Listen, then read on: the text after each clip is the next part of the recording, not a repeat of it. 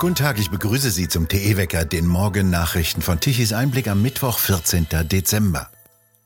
FDP-Vize Wolfgang Kubicki hat eine Obduktion von Verstorbenen gefordert, die sich kurz vor ihrem Tod gegen das Coronavirus hatten impfen lassen. Er halte es für unabdingbar, sagte er gegenüber der Welt, dass jeder unerklärliche Todesfall, der innerhalb von 14 Tagen nach einer Impfung auftritt, automatisch als Verdachtsfall beim Paul-Ehrlich-Institut registriert werde. Kubicki führte die Studie an, die der Chef der Pathologie der Heidelberger Universitätsklinik Peter Schirmacher veröffentlicht hatte. Danach war bei 30 Prozent der untersuchten Verstorbenen die Impfung die Todesursache gewesen. Schirmacher selbst fordert eine weitergehende Untersuchung vieler wichtiger offener Fragen. Der gesundheitspolitische Sprecher der CDU-CSU im Bundestag, Tino Sorge, will ebenfalls einen offeneren Umgang mit Impfnebenwirkungen und Impfschäden. Die Studie von Schirmacher sei beunruhigend, sagte er gegenüber der Welt. Die Staatsanwaltschaft Neuruppin ermittelt gegen Mitglieder der extremistischen letzten Generation. Ihnen wird die Bildung einer kriminellen Vereinigung vorgeworfen. Am Dienstagmorgen sind mehrere Wohnungen von Mitgliedern dieser Vereinigung durchsucht worden. Ein Sprecher der Staatsanwaltschaft Neuruppin bestätigte dies gegenüber der Berliner Morgenpost. Elf Wohnungen wurden dabei durchsucht. Die Durchsuchungsbeschlüsse seien verteilt über das Gebiet der Bundesrepublik vollstreckt worden. Das Amtsgericht Neuruppin ist dabei federführend. Laut Staatsanwaltschaft bestehe der Vorwurf der Bildung einer kriminellen Vereinigung.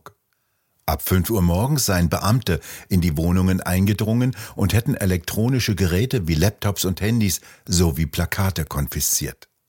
Laut Informationen der Welt sei eine Protestaktion an einer Pipeline in Schwedt Auslöser der Durchsuchung gewesen. Die Staatsanwaltschaft Neuruppin hat damit eine Weichenstellung im Umgang mit den Fanatikern getroffen, die seit Monaten das Alltagsleben in Deutschland behindern wollen.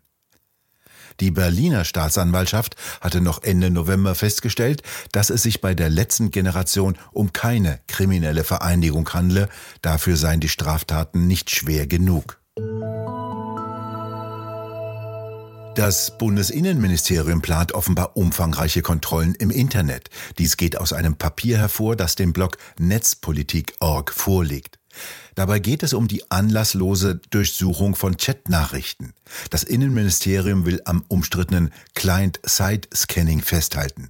Der Einsatz dieser Technologie würde dazu führen, schreibt Netzpolitik.org, dass E-Mails, Messenger-Dienste und weitere Kommunikationsplattformen anlasslos und massenhaft überwacht werden. Der Entwurf sieht damit eine umfangreiche Chat-Kontrolle vor obwohl der Koalitionsvertrag eigentlich genau das ausgeschlossen hatte. Die FDP geführten Justiz- und Digitalministerien haben sich gegen das Vorhaben positioniert. Auch aus der eigenen Fraktion gibt es Widerspruch. Die SPD-Politikerin Kasautsky sprach von einem Vorschlag, der mit unverhältnismäßigen und inakzeptablen Grundrechtseinschränkungen einhergehe. Der Entwurf des Innenministeriums sei weder mit EU-Recht vereinbar noch grundgesetzkonform. Die Grünen kritisierten, dass der Faeser Vorschlag weit über das Ziel hinausschieße. Was diese Gegenstimmen nutzen, ist noch ungewiss. Faeser hatte sich in Brüssel den Rücken stärken lassen. Die EU-Kommission will ebenfalls die anlasslose Chatkontrolle. Haben Sie es gemerkt? ARD und ZDF streiken und es fiel nicht weiter auf. Live-Sendungen konnten nicht mehr produziert werden. Die Mitarbeiter wollen mehr Geld und einen höheren Lebensstandard. Die Gewerkschaft Verdi fordert für ZDF-Mitarbeiter eine Einmalzahlung, einen solidarischen Festbetrag von 360 Euro und ein Gehaltsplus von mindestens 6,5 Prozent sowie ein Altersteilzeitmodell mit Einkommensausgleich und eine E-Tankstelle für Elektroautos auf dem ZDF-Gelände sowie E-Bikes für die Belegschaft. Bild fragte einen Juristen, ob die Zuschauer jetzt ihre Zwangsgebühren zurückbekommen könnten. Das ginge nicht, so ein Anwalt gegenüber Bild. Den Zwangsbeitrag müssten sogar Bürger zahlen, wenn sie keinen Fernseher haben.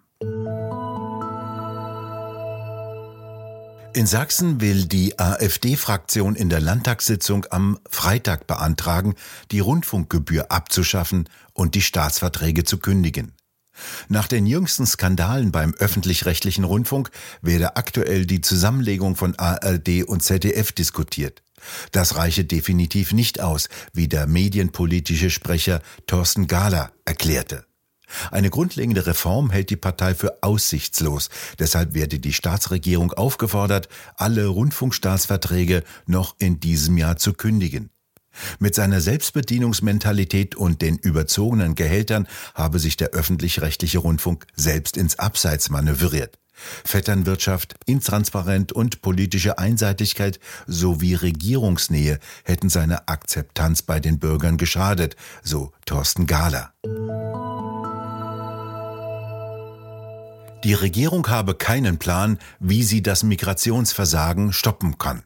Zu diesem Urteil kommt die US-Zeitung Wall Street Journal in einem Bericht, warum Deutschland trotz der hohen Anzahl von Migranten so viele Fachkräfte fehlen. Ergebnis, die meisten Asylbewerber würden dem Arbeitsmarkt kaum helfen. Stattdessen würden viele Migranten die Reihen der Sozialhilfeempfänger füllen oder die Kriminalstatistik ankurbeln, so das Wall Street Journal. Für den Arbeitsmarkt kämen zudem oft die falschen. Offizielle Daten zeigen, dass nur etwa ein Drittel der rund 800.000 Syrer und Afghanen im erwerbsfähigen Alter in Deutschland einen steuerpflichtigen Job hätten. Die Arbeitslosigkeit bei Ausländern liege bei etwa 12 Prozent, bei Deutschen unter 5 Prozent, so das Wall Street Journal weiter. Das Hauptproblem dabei sei, dass unter den Migranten kaum Menschen mit ausreichender Ausbildung oder Arbeitserfahrung seien. Das Wall Street Journal glaubt kaum, dass die Einwanderungsreformen der Ampelregierung die Situation verbessern werden. Deutschland werde wahrscheinlich weiterhin viele Asylbewerber aufnehmen, die es nicht beschäftigen könne, die die Reihen der Sozialhilfeempfänger füllten oder die Kriminalstatistik ankurbeln würden, wo sie bereits überrepräsentiert seien, so der Report des Wall Street Journal. Im Kreistag Bautzen in Sachsen haben CDU und AfD gemeinsam eine Neufassung der Leitlinien für Integration beschlossen. Die AfD hatte die Vorlage eingebracht, nach der Migranten, die kein Aufenthaltsrecht in Deutschland haben oder ausreisepflichtig sind, künftig Leistungen gestrichen werden können. Zuvor hatte der Kreistag mit den Stimmen von AfD und Teilen der CDU, der Linkspartei und der Freien Wähler die Einrichtung eines neuen Asylheimes in Hoyerswerda abgelehnt. Zusammen verfügen CDU und AfD im Kreistag mit jeweils 29 Sitzen über die Mehrheit. SPD, Grüne, Linkspartei und Freie Wähler lehnten die Vorlage ab. Ein Kreisrat der Grünen sprach nach dem Beschluss, bei dem CDU und AfD erstmalig gemeinsam gestimmt haben, von einem Dammbruch. Mehr als 1,5 Millionen Euro in Bar hat die belgische Polizei im Rahmen ihrer Ermittlungen um den Korruptionsskandal im Europäischen Parlament beschlagnahmt. Sie veröffentlichte ein Foto der Geldbündel, ein Großteil davon in 50-Euro-Scheinen.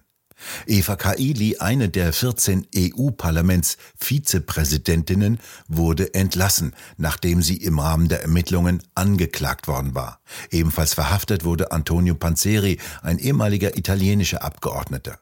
Es wird erwartet, dass die Ermittlungen bei einem Gipfeltreffen der Staats- und Regierungschefs der Europäischen Union am Donnerstag in Brüssel zur Sprache kommen werden.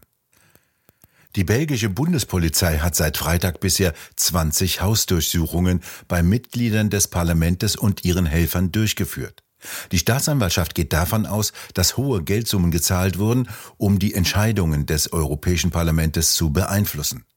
Die Ermittler werfen der Sozialdemokratin Kailis vor, dass sie sich schmieren ließ, um Parlamentsentscheidungen im Sinne Katars zu beeinflussen. Die drei Anwälte von Kailis betonen, dass sie auf ihrer Unschuld beharre und kein Schmiergeld angenommen habe. Ein Vertreter Katars sagte, die Regierung weise jede Verbindung zu den Vorwürfen des Fehlverhaltens zurück und jede Verbindung mit den Anschuldigungen sei unbegründet. Bundeswirtschaftsminister Habeck betonte, die mutmaßliche Bestechung von EU-Politikern dürfe nicht mit Einkäufen von Gas aus Katar vermischt werden.